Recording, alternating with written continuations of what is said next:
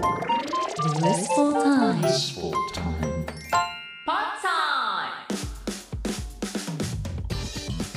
こんにちは小林拓一郎がナビゲート ZIPFM Blissful Time ここからは Pod Time いろんな歴史を駆け足で振り返りご紹介しています今日は新曲もリリースしたばかりのニッキー・ミナージュの歴史をご紹介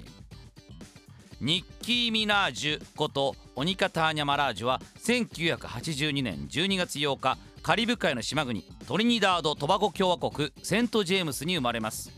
結構自分と年齢が近くてびっくりしたんですけどもお父さんもお母さんももともとはゴスペルシンガーということで音楽的なルーツは持って生まれるんですね。ニッキーがまだ小さい頃父親のアルコールドラッグ依存症から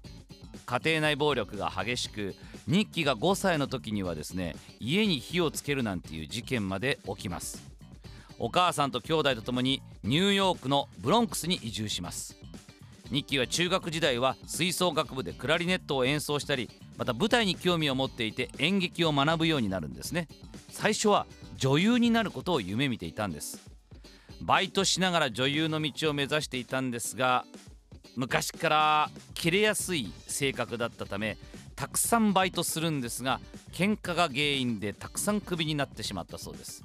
例えばですけど日記のねペンを持ち去った客を駐車場まで追いかけていって喧嘩になったり。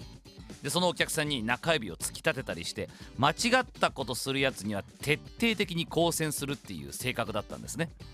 そう昔から口喧嘩には自信もあったんです。これがラップへの道とつながっていくんです。次から次へと出てくるこの言葉の乱射に本人も才能を自覚していたんですよね。女優として大成することは難しかったけれどラッパーとしての才能はあるぞと。ブルックリンのヒップホップグループフルフォースと契約を結んでザ・フッドスターズというグループでラッパーデビューします。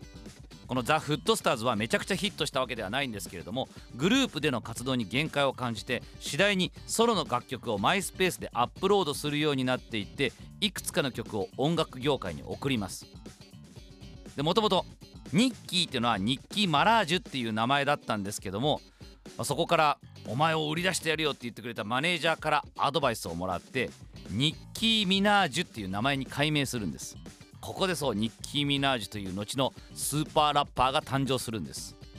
2007年にニッキーは最初のミックステープをリリースすると2008年には2枚目「サッカフリー」をリリース。この年にはニッキーはアンダーグラウンドミュージックアワードの女性アーティスト・オブ・ザ・イヤーっていうものに選ばれます。なのでコアなヒップホップファンの間ではもうすでにどんどん流し入れていくわけです。ニッキー・ミナージュっていうすげえドープなやつがいるぜと。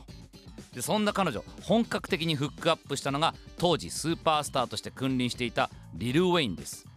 2009年8月に彼のレーベルヤングマニーエンターテインメントと契約。ここからニッキーのスターダム人生が始まっていくわけです。レーベルのコンピレーションアルバムに参加してアルバムはビルボード200で9位を記録。この子誰だ？声もいいしラップもいいな。と今度はあの JZ にフックアップされてロビン・シックの曲にフィーチャリングされたり2010年3月にいよいよ彼女名義の待望の初シングル「マッシブ・アタック」をリリース。そして2枚目のシングルです「YourLove」で一気に大ブレイクを果たします。 Your Love 自体は US チャートでは14位を獲得。でこの曲も収録されている「Pink Friday」楽曲はもちろんのことニッキー・ミナージュのあのビジュアルが前面に押し出されたあのジャケットも大きな話題になりました。めちゃくちゃ大きく足を開いて足も長くてね髪の毛もピンク色でっていう。誰だこれすごい強烈なインパクトを与えたわけです。 Pink Friday はプラチナレコードに認定されて2011年の2月には全米でついに第1位の売り上げを記録。ここからはリリースするたびに曲はヒットするしラップの世界ではもちろんのこと、ま、その強烈なキャラクターと個性的なファッションで世界屈指のトップインフルエンサーに上り詰めます。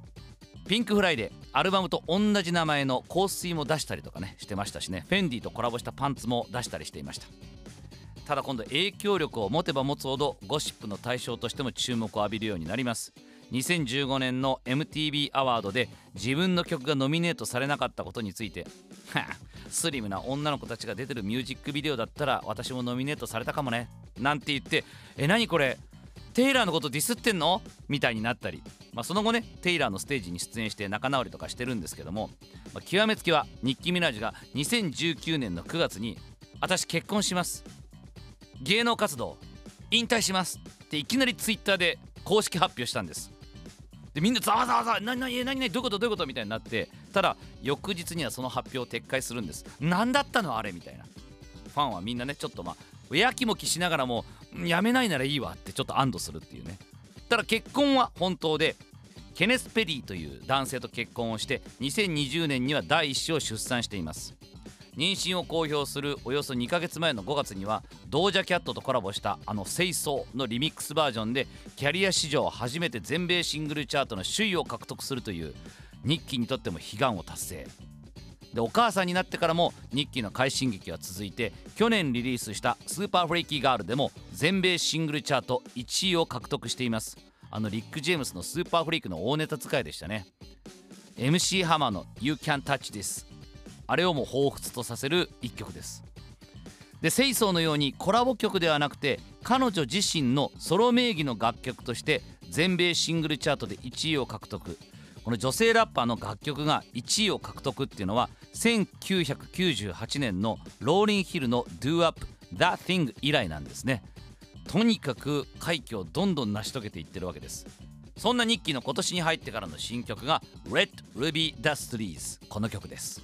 これまたニッキーらしいサンプリングネタ使いで2003年にリリースされたルミリーの Never Leave You をうまく今この現代に落とし込んでいます。そうなんです。ニッキー・ミナジュってあの頃のヒップホップファンのかゆいところに手が届くというかねうまいことくすぐってくれるんです。あんたたちこういうの好きでしょみたいな感じでね。一度は引退するなんて言いましたけどもこのラッパーの引退って言葉ほど信じちゃいけないものはありません。もうね JG しかりエミネムしかりあの頃のネタ使いも含めまだまだヒット曲を連発してくれるだろうし楽曲以外のいろんなサプライズもしてくれることでしょう。ということで今日はニッキー・ミナージュの歴史をご紹介しました。ではまた。